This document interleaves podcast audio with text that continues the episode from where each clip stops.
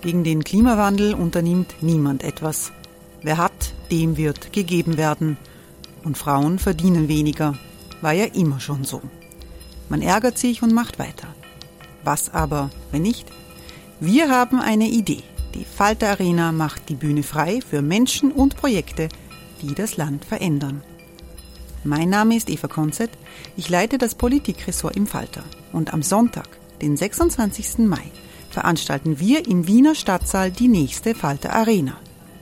Mit dabei unter anderem der ehemalige Politiker und Neosänger Matthias Strolz, Theresa Imre von Markter, Sonja Jöchtel von Love Politics oder Kari Ochsner von Ochsner Wärmepumpen. Machen statt jammern. Wir schauen uns an, wie das funktionieren kann. Kommen auch Sie vorbei. Alle Informationen und Tickets finden Sie unter falter.at slash arena.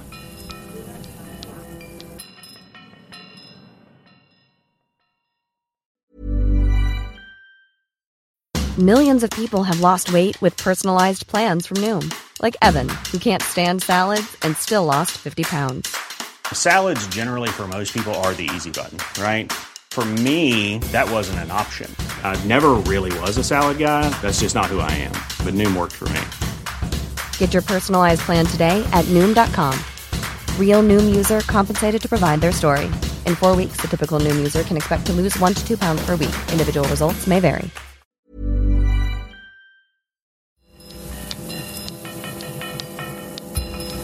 Falter Radio, der Podcast mit Raimund Löw. Sehr herzlich willkommen, meine Damen und Herren, zum Falter Radio für Samstag, den 4. August 2018. In schwierigen Zeiten hilft manchmal ein Blick auf den weiteren, den historischen Horizont. Das Todesröcheln der Monarchie und Parallelen zur Welt von heute. Das war das Thema eines Vortrages der Publizistin Barbara Kudenhof-Kalergi bei den Freunden der Salzburger Festspiele. Bundespräsident Heinz Fischer steuert seine Überlegungen zum dornigen Weg für die österreichische Identitätsfindung seit 1918 bei. Dem prononcierten Nationalismus und Provinzialismus unserer Zeit halten die beiden Autoren Vielfalt und Weite entgegen, die in der österreichischen Geschichte durchaus auch ohne Kaisernostalgie auszunehmen sind. Die Veranstaltung in Salzburg moderiert hat Michael Kerbler. Barbara Kudenhoff-Kalerge war mit ihrem Referat als erste dran. Es geht um 1918, ein Jahr, das, wie wir ja gehört haben und noch hören werden, für die einen eine Befreiung war aus einem Völkerkerker, äh, ein Beginn eines neuen Zeitalters, ein äh, Befreiungsschlag und für andere eine Katastrophe. Mein Vater, Jahrgang 1896, hat uns Kindern erzählt, äh, das Ende der Monarchie war der ärgste Moment in seinem Leben. Wir Kinder haben gesagt, naja, ärgster Moment, ähm, also Vertreibung aus seiner Heimat, die ihn immerhin von einem Tag zum anderen zum Bettler gemacht hat, war das nicht Ärger? Und der Vater hat gesagt, nein, das, äh, das Ende der Monarchie war Ärger, Flucht und Vertreibung ist das eine, aber wenn das Vaterland, für das er war damals ein 22-jähriger Leutnant an der italienischen Front, wenn das Vaterland plötzlich verschwunden ist, einfach weg, das ist noch einmal was anderes. Äh, nur zur Erinnerung, dieses Vaterland hat bestanden aus Österreich, Ungarn, Böhmen, Galizien. Eine galizische Geschichte haben wir gerade gehört. Heute halb Polen, halb Ukraine. Slowenien, Kroatien, die Vojvodina, heute Serbien, das Banat, heute Rumänien. Habe ich was vergessen? Die Slowakei äh, und natürlich Friaul und Südtirol, heute Italien. Äh, das äh, Begräbnis dieser Monarchie äh, hat äh, Josef Roth äh, geschildert. Wir haben von Josef Roth eine Erzählung gehört. Und er war als junger Mann einer von den Soldaten, die damals den Begräbniszug äh, des Kaisers äh, gesäumt haben. Und er schreibt, also daher der Titel, die kalte Sonne Habsburgs erlosch, aber es war eine Sonne. Er war keineswegs blind für die Schwächen der Monarchie, aber diese Sonne war für ihn ähm, ein, äh, ein, eine, eine Zeitenwende. Diesen Text hat er gewidmet Stefan Zweig, von dem wir auch gerade gehört haben. Stefan Zweig hat in der Welt von gestern diese letzten Jahre der Kaiserzeit in, in leuchtenden Farben geschildert. Äh, er hat äh, seine Jugend in Wien beschienen von der kalten Sonne der Habsburger erzählt als eine, äh, eine Atmosphäre, die, wie er sagt, im Adel und im Volk äh, ein Zusammenwirken verschiedener Kulturen, verschiedener Sprachen äh, hervorgerufen hat. Und das Ganze hat, so schreibt er, einen unbewusst zum Kosmopoliten, zum Weltbürger erzogen. Naja, kann man so sagen. Äh, ein anderer Chronist dieser Zeit, Otto Friedländer, ein, ein Schriftsteller und Hofrat, ist ja auch eine Mischung, die es in Österreich äh, öfter gegeben hat. Äh, der schildert diese Zeit ein bisschen anders. Er sagt, die Gebildeten waren durch die Bank deutschnational. Und zwar nicht nur die, die Burschenschafter und die, die Anhänger der deutschnationalen Partei von Georg von Schönerer, sondern auch die Liberalen und auch die Sozialdemokraten. Der ehemalige Statthalter von Böhmen, äh, Fürst Franz Thun, hat damals gesagt, naja, national sind heute alle, nur wenn man ein Deutschnationaler ist, ist man ein Patriot und wenn man ein Andersnationaler ist, ist man ein Hochverräter.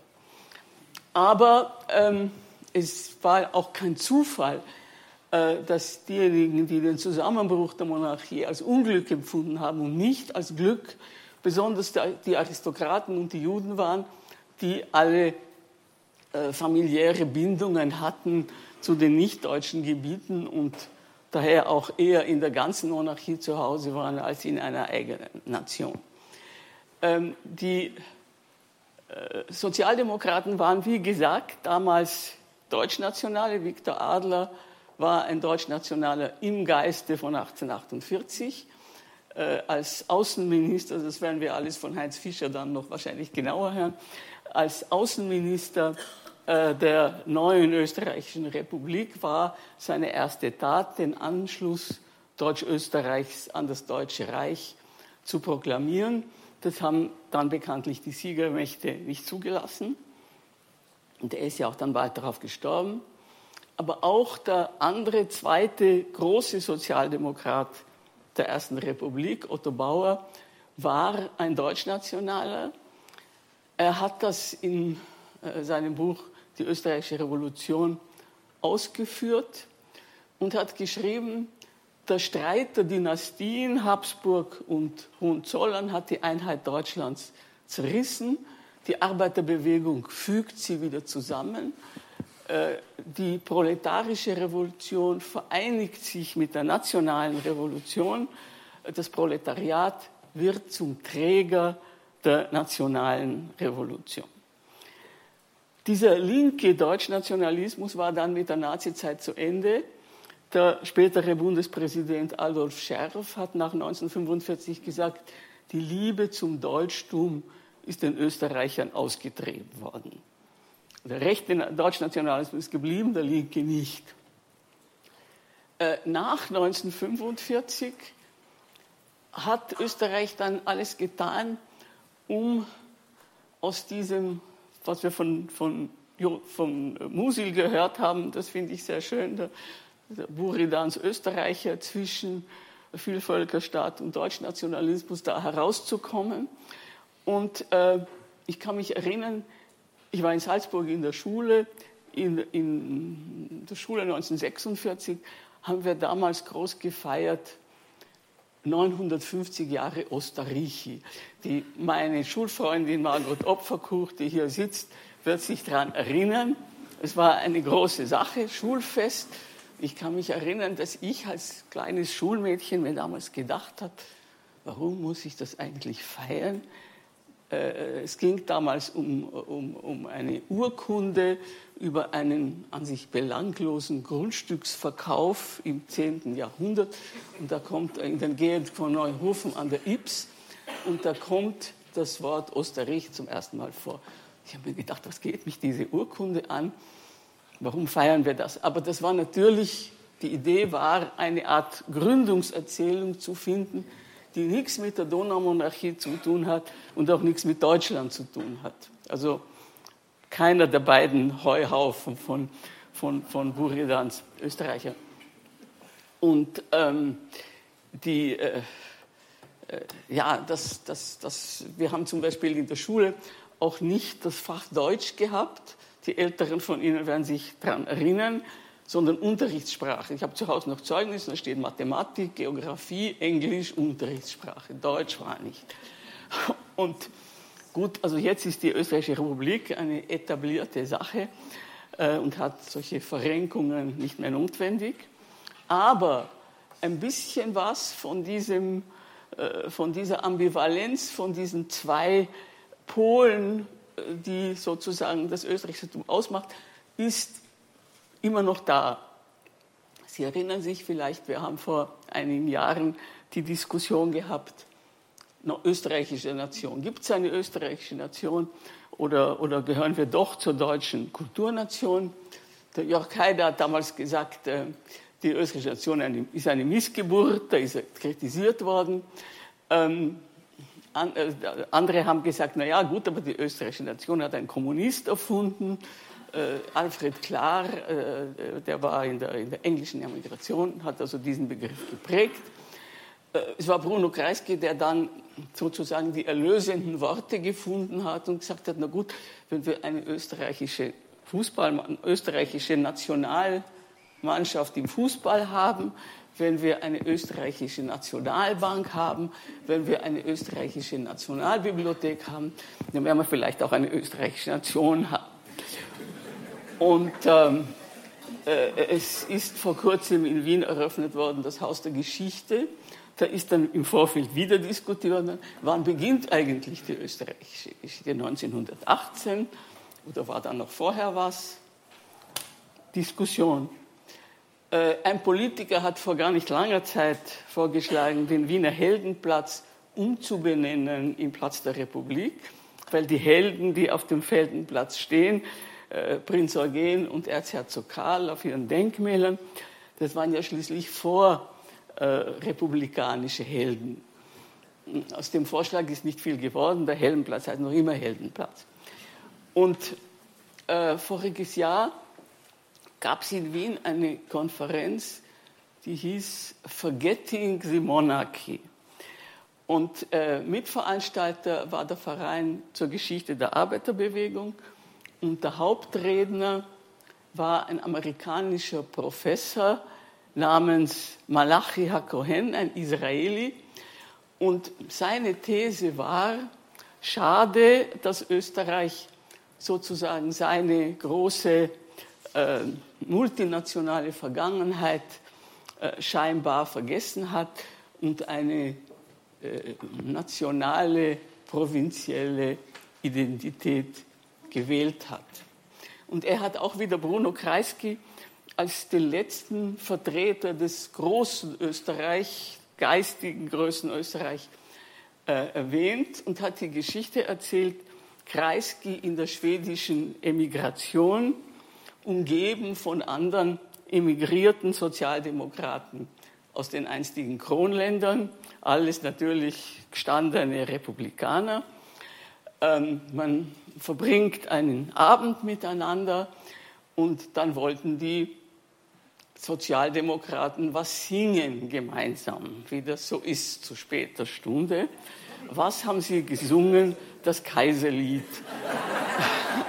weil, also nicht aus Sehnsucht nach dem Kaiser, sondern das, haben sie, das war das einzige Lied, das sie alle gemeinsam gekonnt haben, weil sie es in der Schule gelernt haben. Ähm, wie, wie erinnert man sich heute in den einstigen Nachfolgestaaten der Donaumonarchie an diese österreichische Vergangenheit? Am positivsten sicher in Galizien. Ähm, es äh, hat vor einigen Jahren eine, eine Ausstellung gegeben, die die Polen ausgerichtet haben. Und die hat geheißen Mythos Galizien. Also für die Polen hat Galizien hm, so eine Art, äh, ist ein Mythos, weil es ja das Wort nicht mehr gibt. Nicht? Das, das, das, das Land, der Name Galiziens von der Landkarte verschwunden. Es geht die Staatsgrenze zwischen Polen und der Ukraine mitten durch. Und aus Galizien kommen auch viele berühmte Schriftsteller, äh, sowohl deutschsprachige wie polnische. Ähm, diese Ausstellung ist auch in Wien gezeigt worden mit vielen Bildern vom Kaiser Franz Josef. Und ähm, es, äh, also ich erinnere mich, ich war einmal in Tschernowitz, da wurde eine Gedenktafel äh, enthüllt am Wohnhaus des Dichters Paul Celan. Und es steht dieses Grüppchen von Österreichern auf der Straße vor diesem Haus. Kommt eine alte Frau vorbei und sagt: Ach, wenn wir doch wieder bei Österreich wären. Und also wir haben das sogar auf Ukrainisch verstanden, ein bisschen, und es wurde uns auch übersetzt. Also äh, da gibt es äh, offenbar noch eine gewisse Nostalgie. Und äh, das fand ich auch äh, lustig, die ähm, letzte Bachmann-Preisträgerin, Tanja Maljarczuk, kommt auch aus Galizien und sie lebt auch in Wien, so wie Paul Celan und Josef Roth und viele andere und schreibt auf Deutsch. Und sie hat in einem Interview erzählt, ihre Großmama hat ihr gesagt, wie sie, wie sie gehört hat, die Enkelin geht nach Wien, Wien ist unsere Hauptstadt. Also äh, da gibt es offensichtlich eine Tradition, die bis heute reicht und die auch bei den Jungen noch offensichtlich wirksam ist. Aber auch bei den Tschechen äh, ist der Blick auf die, auf die österreichische Vergangenheit versöhnlicher geworden. Die Tschechen waren ja diejenigen, die am dringendsten weg wollten aus der, aus der Monarchie und dringend ihre, ihre Unabhängigkeit haben wollten, aus gutem Grund. Äh, das stolze Königreich äh, ist ja im 19. Jahrhundert verwaltet worden wie eine Kolonie von einem beamteten Statthalter. Maria Theresia hat sich noch krönen lassen zur Königin von Böhmen. Der Kaiser Franz Josef nicht, das wollten die Deutschnationalen nicht. Äh, also das war schon einmal eine Demütigung und im Ersten Weltkrieg war Böhmen praktisch eine Militärdiktatur wo jede nationale Regung ähm, streng bestraft wurde. Also der Höhepunkt war ein Hochverratsprozess gegen die Reichsratsabgeordneten der jungtschechischen Partei, der mit Todesurteilen geändert hat. Äh, die sind dann nicht vollstreckt worden, weil der Kaiser Karl sie im letzten Moment aufgehoben hat. Und der Hauptangeklagte Karel Kramasch ist dann der erste Ministerpräsident der unabhängigen tschechoslowakischen Republik geworden. Also die Tschechen waren wirklich heilfroh, dass sie die Monarchie und auch die Österreicher los sind.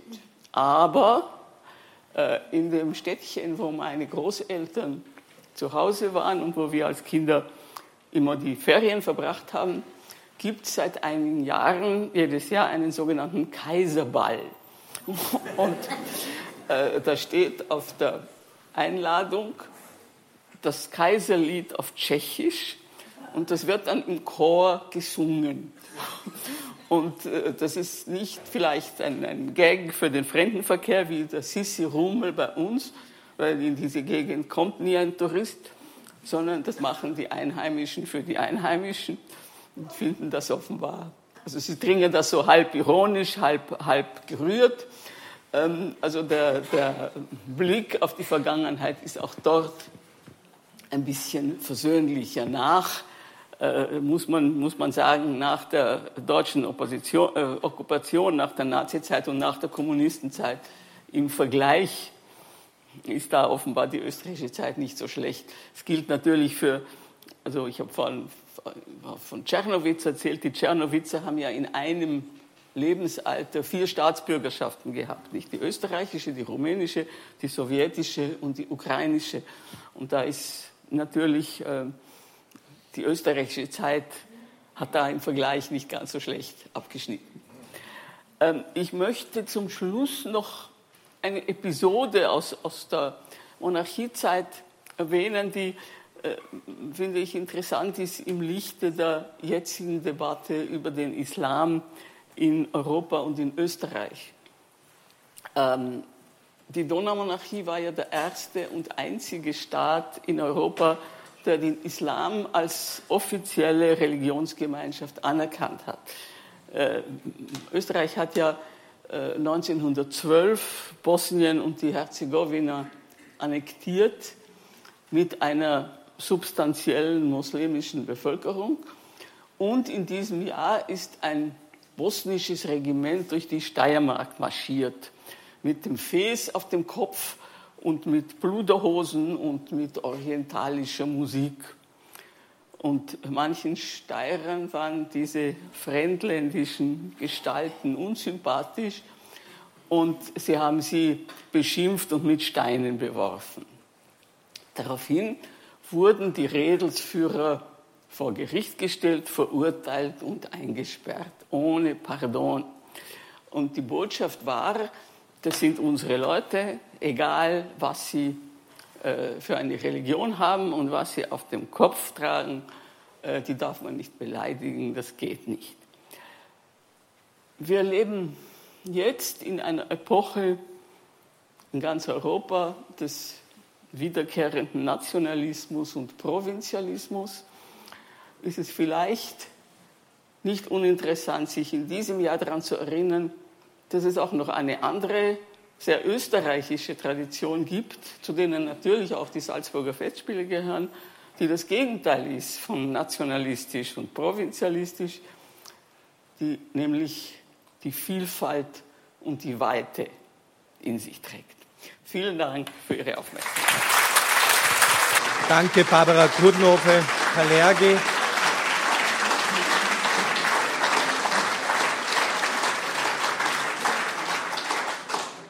Bevor es in die kurze Pause geht, äh, nur noch eine kleine Ergänzung. Äh, es waren knapp 800.000 Quadratkilometer, die Fläche, 50 Millionen äh, in der ersten, in, in, in der Monarchie. Und die Monarchie ist, wie gesagt, am 11. November zerbrochen. Der Kaiser, das erscheint mir wichtig, weil von der Multinationalität äh, Barbara Kunhofe das gesagt hat, der Kaiser Karl I. hat noch versucht mit einem Völkermanifest Cisleitanien, er konnte ja nur sozusagen die, äh, die, äh, die Österreich-Anteile, also den nördlichen und westlichen Teil Österreich-Ungarns ansprechen.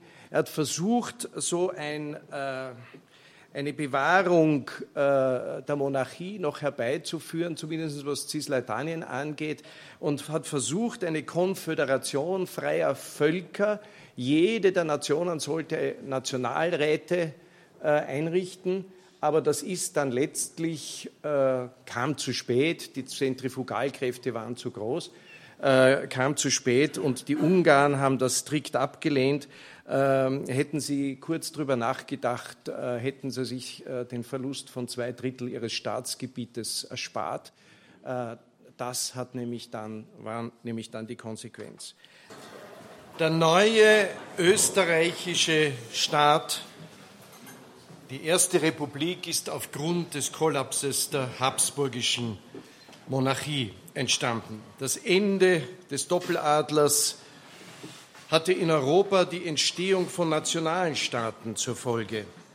Allerdings, und das ist das Absurde, allerdings während rings um Österreich Staaten mit nationaler Identität entstanden, fehlte der fragilen Republik Österreich just dieses Merkmal.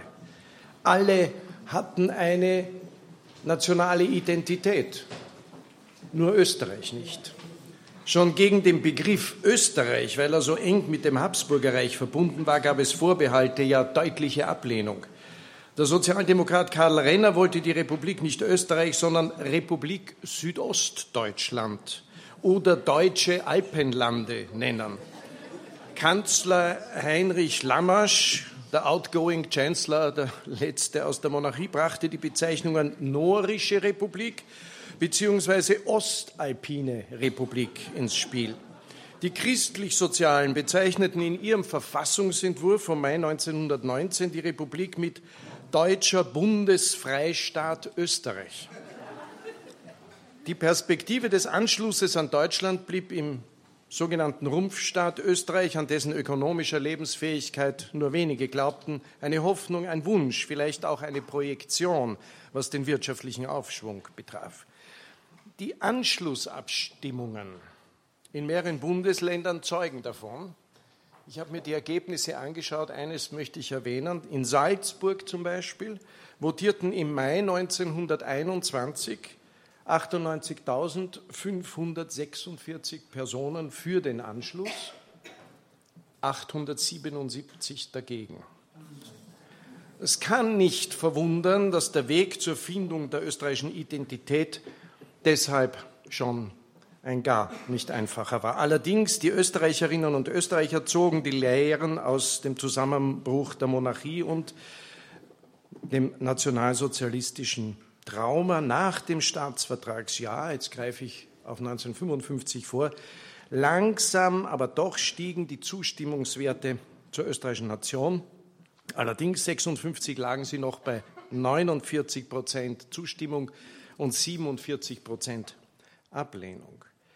Welche Faktoren dazu beigetragen haben, dass heute, 100 Jahre nach dem Scheitern des Habsburger Reiches, die österreichische Identität nicht mehr in Zweifel gezogen wird, nicht einmal vom sogenannten dritten Lager.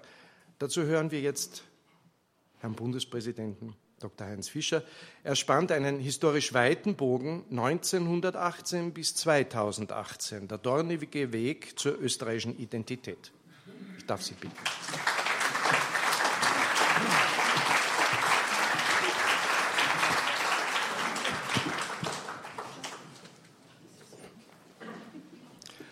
Sehr geehrte Frau Präsidentin, liebe Helga, meine hochgeschätzten Damen und Herren.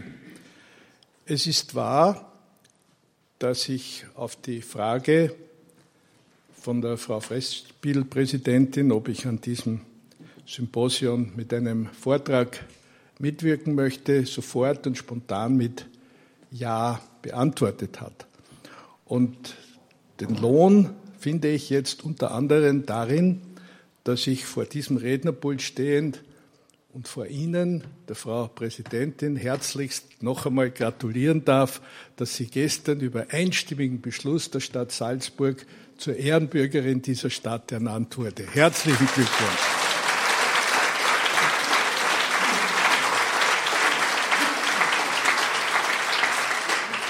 Und mit meiner langjährigen Freundin, so darf ich es, glaube ich, in meinem Alter sagen, Barbara Kudenhofe-Kalergi, muss ich nachher ein Hühnchen rupfen, weil ich habe sie vor drei oder vier Wochen angerufen, habe gesagt, du, wir kennen uns schon Jahrzehnte, wir zwei haben da einen gemeinsamen Auftritt. Was willst du ungefähr sagen, dass ich mich danach orientieren kann? Darauf sagt sie, ich habe das Manuskript schon fertig, ich schicke es dir.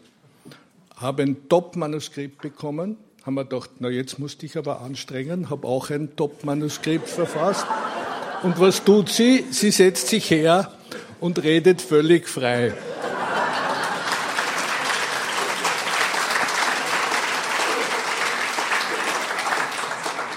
Aber da es hier eine strenge Redezeit gibt, und jeder die Erfahrung gemacht hat, außer man ist die Barbara, dass man mit freier Rede dazu tendiert, die Redezeit zu überschreiten, möchte ich möglichst bei meinem Manuskript bleiben. Der Titel ist schon genannt worden, der dornige Weg zur österreichischen Identität. Und es war tatsächlich ein langer, dorniger, schwieriger, zeitweise sogar aussichtslos erscheinender Weg. Eine wahre Odyssee, die allerdings zehnmal so lang gedauert hat als jene Odyssee, von der uns Homer berichtet, und fünfmal so lang als Ilias plus Odyssee zusammen. Denn das waren bekanntlich 20 Jahre und wir sprechen über die 100 Jahre seit 1918. Und auch das stimmt nicht ganz, weil diese Odyssee hat noch eine Vorgeschichte, die tief ins 19. Jahrhundert zurückreicht. Und diese Vorgeschichte hat noch zur Komplizierung dessen, was ab 1918 passiert ist, wesentlich beigetragen.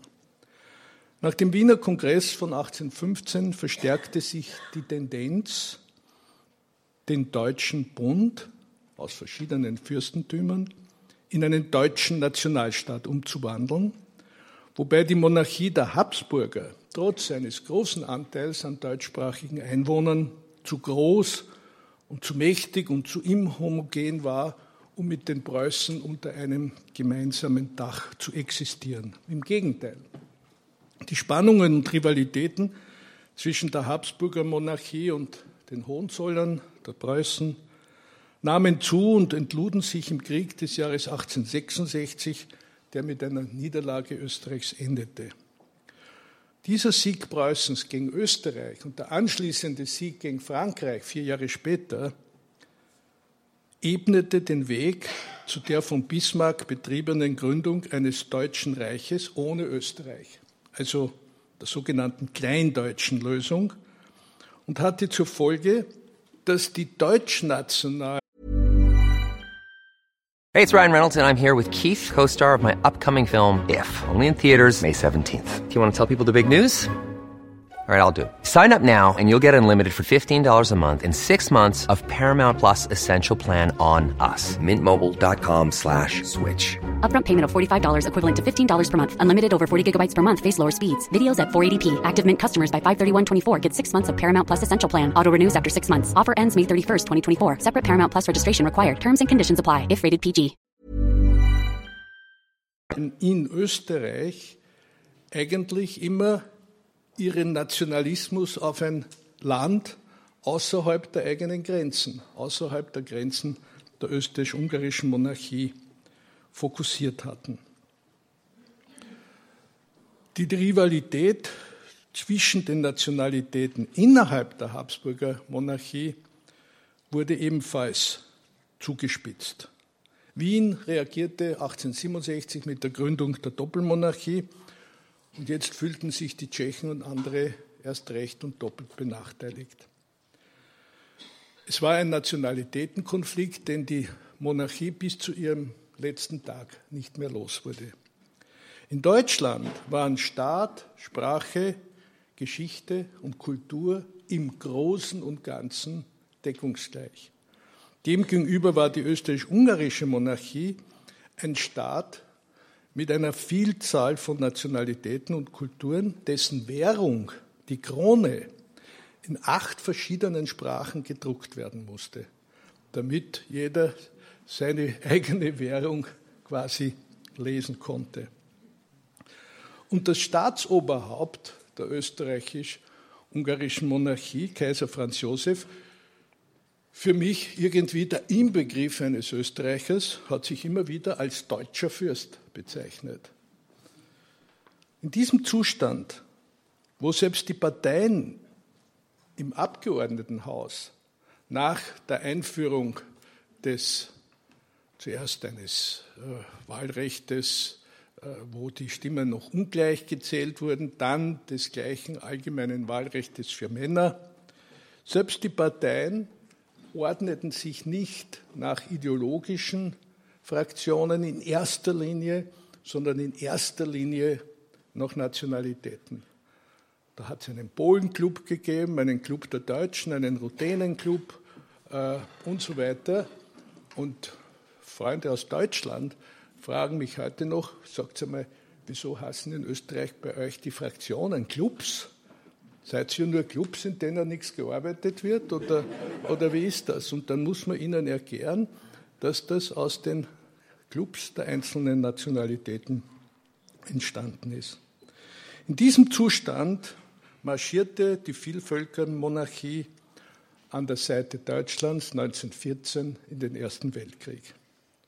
Vier Jahre später, im Sommer 1918, hatte sich die Welt radikal verändert. Ich muss das nicht aufzählen. Russland war zu diesem Zeit schon vom Bolschewismus zerstört worden. Die USA betraten die Weltbühne und vieles andere hat sich geändert. Und der oft zitierte Satz, Österreich kann nicht fallen, solange deutsche Lieder schallen, begann seine Gültigkeit zu verlieren. Im Gegenteil, Österreich-Ungarn taumelte eindeutig einer Niederlage entgegen. Da begannen in Wien die Vertreter der wichtigsten politischen Gruppierungen, nämlich Vertreter der Großdeutschen, der Christlich-Sozialen und der Sozialdemokraten, Kontakte über die Einberufung einer provisorischen Nationalversammlung mit Mandataren aus den deutschsprachigen Wahlkreisen der Monarchie aufzunehmen. Übrigens Nationalversammlung gemeint aus Mandataren aus Wahlkreisen mit deutscher Zunge, die sich der deutschen Nation zugehörig fühlten. Und insofern hat der von mir so hochgeschätzte Bruno Kreisky nicht recht gehabt. Denn dass wir Nationalrat heißen oder Nationalbank heißen, das war alles auf Deutsch national seinerzeit gemünzt, ist aber sicher heute Bestandteil unseres Identitätsgefühls als österreichische Nation und als österreichischer Staat. Aber selbst in diesem Begriff liegt ein fundamentaler Wandel von 1918 zu heute. Dann erließ Kaiser Karl am 16. Oktober 1918 das schon erwähnte Völkermanifest an meine österreichischen Völker, so lautete die Überschrift, womit aber sämtliche Nationalitäten gemeint waren. Auch die Tschechen waren als österreichisches Volk, auch die anderen Nationalitäten als österreichisches Volk angesprochen. Mit der Botschaft, dass die Monarchie zu einem Bundesstaat umgebaut werden sollte, in dem jede Nationalität, der Kaiser hat es in diesem Dokument jeder Volksstamm genannt, auf seinem Siedlungsgebiet sein eigenes staatliches Gemeinwesen finden wollte. Aus heutiger Sicht könnte man sagen, fast so etwas wie eine mitteleuropäische Union auf dem Territorium der Habsburger als konstitutionelle Monarchie. Niemand weiß, wie sich ein solcher Vorschlag, zu dem man sich vor Beginn des Ersten Weltkriegs nie durchringen konnte, ausgewirkt hätte, wäre er zehn Jahre früher gekommen. Aber im Oktober 1918 war es zu spät. Die einzelnen Kronländer waren bereits unaufhaltsam auf und davon zur Eigenstaatlichkeit auf nationaler Basis und das galt im Grunde auch für Anführungszeichen den Rest, Clemenceau, der sich einige Monate lang und nicht viel länger Deutsch-Österreich genannt hat. Für den 21. Oktober 1918 um genau 17 Uhr hatten die drei größten deutschsprachigen Fraktionen als Ergebnis der vorhin erwähnten Gespräche zur provisorischen deutsch-österreichischen Nationalversammlung in das niederösterreichische Landhaus in der Herrengasse eingeladen, was eine gewollte gedankliche Verbindung zu der genau 70 Jahre früher von dort ausgehenden Revolution des Jahres 1848 herstellte. Aus Polizeiberichten und Augenzeugenberichten weiß man, dass die Stimmung im Sitzungssaal von fester und gemeinsamer Entschlossenheit zur Gründung eines deutschsprachigen Nationalstaats geprägt war, während es auf den Straßen, wo die Menschen nichts wussten, unsicher waren, Angst hatten, brodelte und beim gleichzeitigen Absingen der Internationale und der Wacht am Rhein um die Dominanz an Lautstärke gewetteifert wurde, was nicht sehr schön geklungen haben muss. Gerüchte jagten durch die Stadt, Soldaten der geschlagenen Armee schwankten zwischen weit links und weit rechts und wussten nicht, wem sie eigentlich dienen sollten. Die Abgeordneten wählten unter dem Vorsitz eines sehr alten Alterspräsidenten aus Kärnten ein dreiköpfiges Präsidium, einen Großdeutschen, Frank, Franz Dinkhofer, einen christlich-sozialen Jodo Fink, der dann bald zurücktrat, und einen Sozialdemokraten Karl Seitz und stellten die Weichen für einen neuen Staat namens Deutsch-Österreich, der das gesamte deutsche Siedlungsgebiet der alten Monarchie umfassen und auch einen Zugang zur Adria sicherstellen sollte. Das Leitmotiv der Beratungen, wenn man sich so die Reden durchliest, die damals gehalten wurden, lautete, also gut, wir reden den anderen Nationalitäten nichts mehr drein, aber von denen lassen auch wir uns nichts dreinreden. So war die Stimmung. Ein 20-köpfiger Vollzugsausschuss wurde als Keimzelle einer künftigen Regierung gewählt. Karl Renner, der da sehr umtriebig war in diesen Monaten, übernahm die Funktion eines provisorischen Staatskanzlers und somit existierten in diesen Tagen auf dem gleichen Territorium eine sterbende Großmacht einerseits und ein embryonaler, noch nicht geborener Kleinstaat andererseits. Kaiser Karl ging weiter seinen Amtsgeschäften nach, verlieh Orden, ernannte Hofräte, schickte Depeschen und noch am 25. Oktober 1918 ernannte er in der Person des 65-jährigen allseits anerkannten Völkerrechtlers Professor Lamasch einen neuen Ministerpräsidenten, der dem Monarchen die Krone retten sollte. Aber das war eine Mission Impossible. Ein staatsrechtlich bedeutsames Datum war auch der 30. Oktober 1918, an dem die provisorische Nationalversammlung neuerlich zusammentrat und ein Grundgesetz für den neuen, formell noch nicht gegründeten Staat Deutsch-Österreich beschloss. Immer drängender wurde gleichzeitig die Forderung nach Ausrufung einer Republik.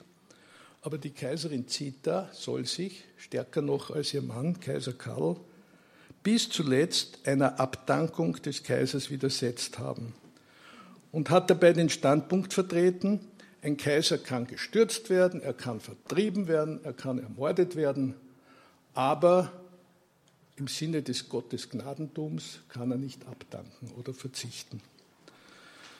Das war eine schwierige Situation und die besten Köpfe haben sich um eine Formulierung bemüht. Kaiser Karl hat Lammasch an seiner Seite gehabt und auch seinen Sozialminister Ignaz Seipel. Die waren ihrerseits mit Karl Renner in Verbindung und mit anderen. Und die Formulierung, auf die sich der Kaiser mit seinen Gesprächspartnern letztlich geeinigt hat, und zwar am 11. November vormittags, enthielt weder das Wort Abdankung noch das Wort Rücktritt und erst recht nicht das Wort Republik. Die entscheidenden Sätze in diesem Dokument, das nur der Kaiser und sein Ministerpräsident unterschrieben haben, ohne Titeln, also Lamasch, Karl, lauteten, im Voraus erkenne ich die Entscheidung an, die Deutsch-Österreich über seine künftige Staatsform trifft.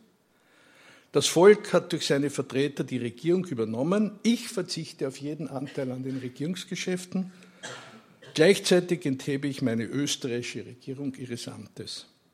Und damit war der Weg frei für die Entscheidung, die die provisorische Nationalversammlung am nächsten Tag, dem 12. November 1918, treffen sollte.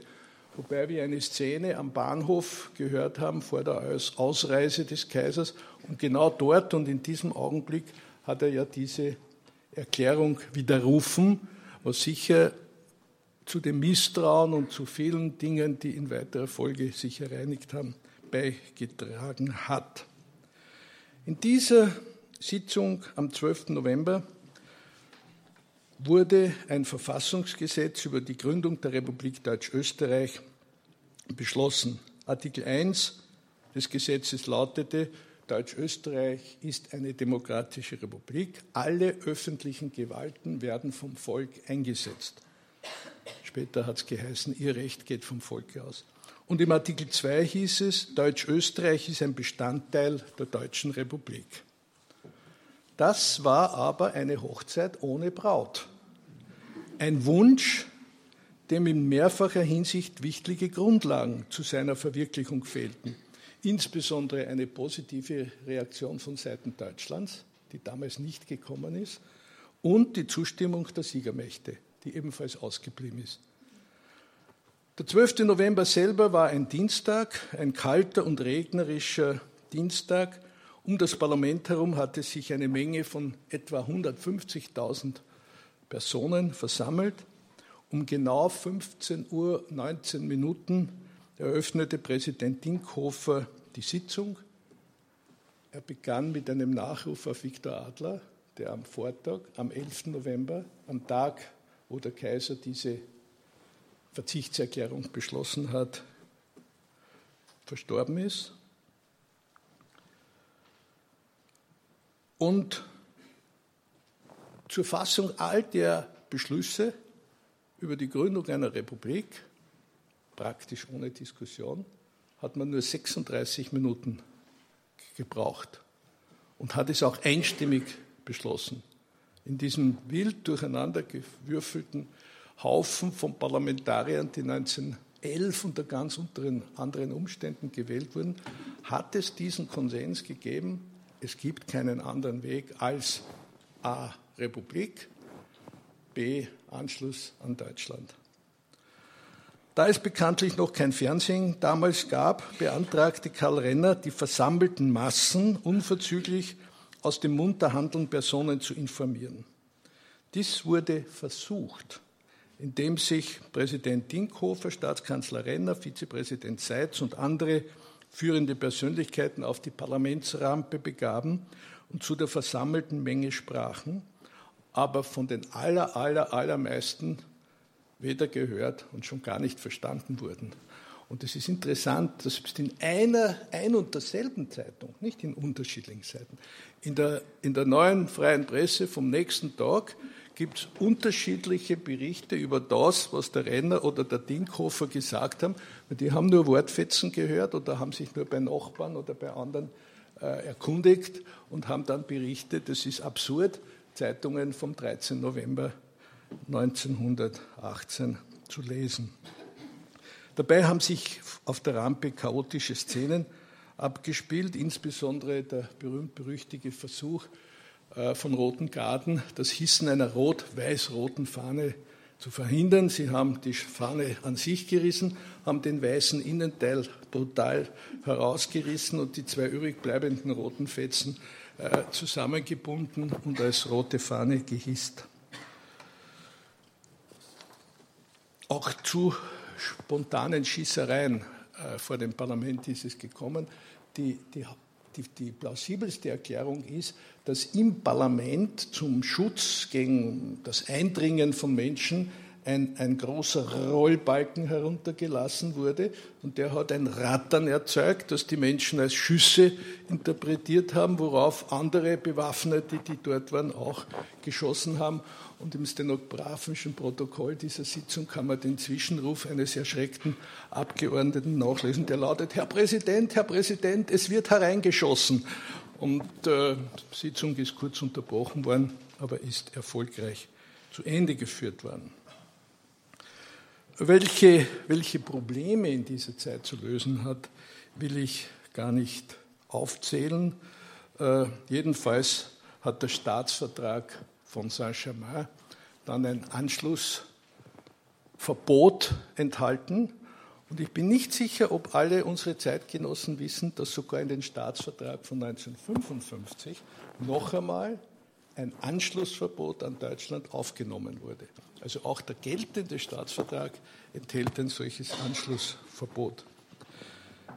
Diese meine Schilderung konzentriert sich natürlich vor allem auf die politische, historische Entwicklung und im Ersten Weltkrieg und nach dem Ersten Weltkrieg ist wirklich vieles zugrunde gegangen, aber es ist auch enorm viel Neues erdacht und geschaffen worden. Es liegt nahe, hier in Salzburg auch einen kurzen Verweis auf die Entstehung der Salzburger Festspiele zu dieser Zeit zu werfen. Max Reinhardt hatte 1918, also vor 100 Jahren, das Schloss Leopoldskron erworben und arbeitete fieberhaft an Festspielplänen, vielleicht auch als Gegenstück zu Bayreuth. Und Hugo von Hoffmannsthal, von ihm wissen wir, dass mit dem Festspielprojekt in und nach den Wirren des Ersten Weltkriegs und angesichts einer allgemeinen Orientierungslosigkeit die, Zitat, Bildung einer neuen österreichischen Identität unterstützt werden sollte. Und auch die heutige Präsidentin hat vor einiger Zeit die Festspiele als Projekt gegen die Krise, gegen die Sinnkrise, den Werteverlust, die Identitätskrise des einzelnen Menschen, aber auch ganzer Völker beschrieben. Mehr dazu werden wir vom nächsten Redner, Herrn Professor Wolf, hören. Meine Damen und Herren, die Erste Republik, wie die Phase zwischen 1918 und 1938 retrospektiv genannt wurde, startete jedenfalls in einem breiten ideologischen Spannungsfeld, das von Anhängern der jungen bolschewistischen Revolution bis zu unerschütterlichen Monarchisten reichte, sowie in einem emotionalen Ausnahmezustand zwischen Begeisterung für eine neue Zeit und tiefster Trauer über den Verlust der Welt von gestern und unter schwierigsten sozialen und ökonomischen Bedingungen. Die ersten eineinhalb Jahre waren trotz aller widrigen Umstände von Zusammenarbeit in einer Regierungskoalition zwischen links und rechts geprägt. Der Staatsvertrag von Saint-Germain wurde zwar als niederschmetternd empfunden, entzweite das Land aber nicht, zum Unterschied von Deutschland, wo im Zusammenhang mit Versailles eine Dolchstoßlegende entwickelt wurde. Bei uns war es so, dass dieser Vertrag von Versailles in der konstituierenden Nationalversammlung mangels Alternative mit Zorn, Protest und Erbitterung ohne Debatte widerwillig einstimmig genehmigt wurde. Es gab keine andere Möglichkeit, aber es hat das Land nicht zerrissen. Ein großer Erfolg der jungen Republik war auch 1920 die einstimmige Beschlussfassung über eine neue, sehr durchdachte Bundesverfassung, die ja mit dem Namen von Hans Kelsen eng verbunden bleibt. Und auch hier gibt es ja eine interessante Parallele, auf die schon in einigen Festspielreden verwiesen wurde, wenn man bedenkt, dass im Sommer 1920 die ersten Salzburger Festspiele mit Hoffmannsthals Jedermann äh, vorbereitet und eröffnet wurden, während im gleichen Sommer 1920 die Endredaktion der neuen österreichischen Bundesverfassung erfolgte, die dann am 1. Oktober 1920 einstimmig beschlossen wurde wobei es Mitte Oktober 20 Nationalratswahlen gegeben hat. Und jetzt muss man sich einmal vorstellen, dass damals diese konstituierende Nationalversammlung in der Lage war, nach dem Zerbrechen der Koalition vom Juni 1920 in einem ziemlich heftigen Wahlkampf einstimmig eine neue Verfassung zu beschließen. In der Ersten Republik gab es nach der Beschlussfassung über diese Verfassung noch viermal Freiwahlen, nämlich die vom Oktober 1920, 1923, 1927 und 1931. Bei keiner dieser Wahlen erzielten die Kommunisten oder die Nationalsozialisten auch nur ein einziges Mandat. Das hätte sich vermutlich bei einer weiteren Wahl nach 1931 geändert, weil da hat inzwischen ein ganz steiler Aufschwung der Nationalsozialisten begonnen. In Deutschland kamen sie 1933 in der Person von Adolf Hitler zur Macht. In Österreich machte sich der Aufstieg erst bei verschiedenen Landtagswahlen bemerkbar. Und mit dem Aufstieg der Nationalsozialisten wurde auch der Anschlussgedanke wieder angefacht und mit Leben erfüllt. Denn während man in Deutschland im Jahr 1918 das ausgehungerte und kaum lebensfähige Restösterreich in Berlin vorwiegend als Ballast betrachtet hatte und dem Anschluss sehr reserviert gegenüberstand, bekam Adolf Hitler immer größeren Appetit auf das Territorium, auf die Devisen und auf das Anführungszeichen Menschenmaterial aus der Ostmark. Und die Sozialdemokraten beeilten sich, den Anschlussparagraphen aus ihrem Parteiprogramm 1933 wieder rauszustreichen. Für die Regierung Schuschnigg und die Sieger des Bürgerkriegs von 1934, die sich in einer vaterländischen Front gemeinsam gefunden hatten, wurde die Lage umso schwieriger, je stärker die Nationalsozialisten wurden. Einerseits fühlten sie sich, nämlich in der Vaterländischen Front, als Patrioten, die Österreich als selbstständigen christlichen Staat erhalten wollten. Andererseits wollten sie den Rückenwind der Deutschlandbegeisterung, die von Monat zu Monat zunahm, nicht allein den Nationalsozialisten oder den deutschen Nationalen überlassen. Und so bemühte sich Bundeskanzler Schuschnigg gemeinsam mit seinen Anhängern, Österreich als zweiten, besseren christlichen deutschen Staat darzustellen. Aus dieser Situation ist ja auch der berüchtigte Satz des Heimwehrführers Odo, mit welchem D, Odo, Neustädter Stürmer entstanden. Man muss sie versuchen, Hitler zu überhitlern. Das heißt, mit seinen eigenen populistischen, demagogischen Waffen und Phrasen zu schlagen und ein Bekenntnis zum deutschen Blut ganz deutlich abzugeben. Der entgegengesetzte Weg, nämlich bewusst eine eigenständige österreichische Nationalität und Identität anzustreben, war damals ein ausgesprochenes Minderheitenprogramm, Außenseiterprogramm. Die traumatischen Ereignisse rund um den Anschluss im März 38 kann ich äh, und muss ich nicht schildern, aber die berühmte Radiorede, die Schuschnigg am späten Nachmittag des 11. März gehalten hat, und mit der er vor der brutalen militärischen Erpressung Hitlers kapitulierte und kapitulieren musste, die ist insofern interessant, als er sich vom österreichischen Volk mit einem deutschen Wort verabschiedete, nachdem er erklärt hatte, dass das österreichische Heer nicht eingesetzt wurde, um kein deutsches Blut zu vergießen.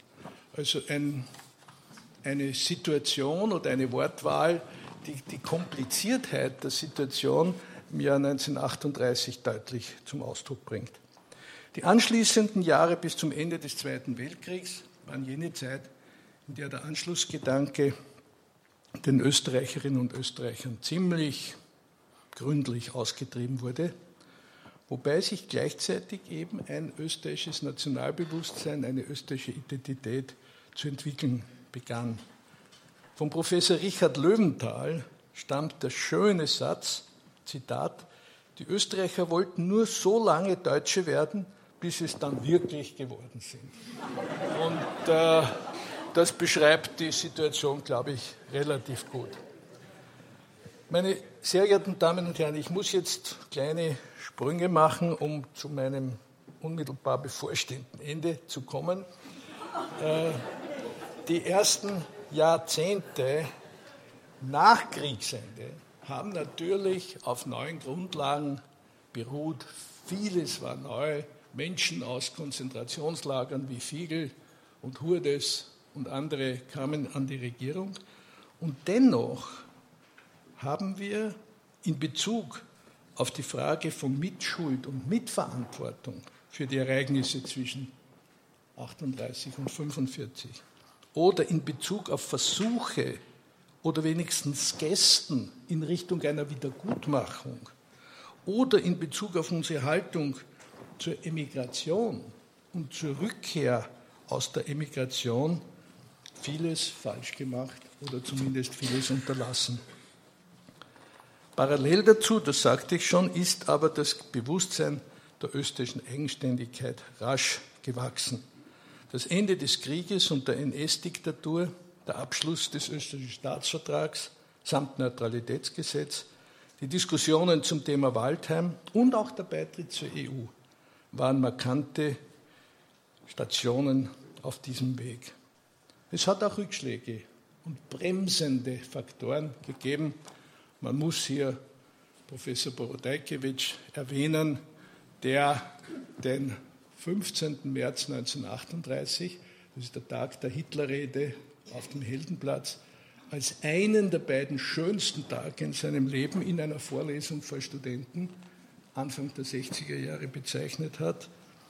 Und interessant ist ja auch, als der österreichische Nationalrat am 28. Juni 1967 beschloss, den österreichischen Nationalfeiertag, nämlich den 26. Oktober, auf den man sich mühsam geeinigt hatte, in die Liste der arbeitsfreien Feiertage aufzunehmen, stimmte die Freiheitliche Partei dagegen, weil es ihrer Meinung nach eben keine österreichische Nation gibt, sondern eine solche, wie das der Primarius Dr. Skrinzi formuliert hat, als Arzt, nur eine Retortengeburt sei. Und von Jörg Haider ist die österreichische Nation noch in den 90er Jahren als Missgeburt bezeichnet worden. Und natürlich auch bestimmte Lehr Liederbücher, deren Inhalt vor einigen Monaten einer breiteren Öffentlichkeit bekannt wurden, sind, wann immer sie geschrieben wurden, Teil der österreichischen Nachkriegsgeschichte. Teile der österreichischen Nachkriegsgeschichte, die es jedenfalls auch gegeben hat. Aber immerhin hat sich dieses Österreich im zweiten Anlauf als Zweite Republik viel besser entwickelt, als man das zur Zeit der Ersten Republik zu hoffen gewagt hätte. Ob die Lehren aus der Vergangenheit auch in Zukunft Halt und Orientierung geben, wird immer aufs Neue auf dem Berufsstand stehen. Auch heute und gerade heute. Ich danke für Ihre Aufmerksamkeit. Sie hörten zuletzt Ex-Bundespräsident Heinz Fischer bei einem Symposion der Freunde der Salzburger Festspiele Ende Juli. Ich bedanke mich bei Festspielpräsidentin Helga Rabel-Stadler und ihrem Team für das OK zur Wiedergabe dieser Referate. Und ich verabschiede mich von den Zuhörern, die auf UKW dabei sind, im Freirad Tirol und auf Radio Agora in Kärnten. Zum Nachlesen finden Sie beide Texte im Falter, diese und nächste Woche. Ein Falter-Abonnement können Sie auch online bestellen über die Homepage www.falter.at/abo. Dieser Podcast ist ja gratis. Die Technik hat diesmal Harry List über, die Signation kommt von Ursula Winterauer. Auf Wiederhören, bis zur nächsten Folge. Sie hörten das Falterradio, den Podcast mit Raimund Löw.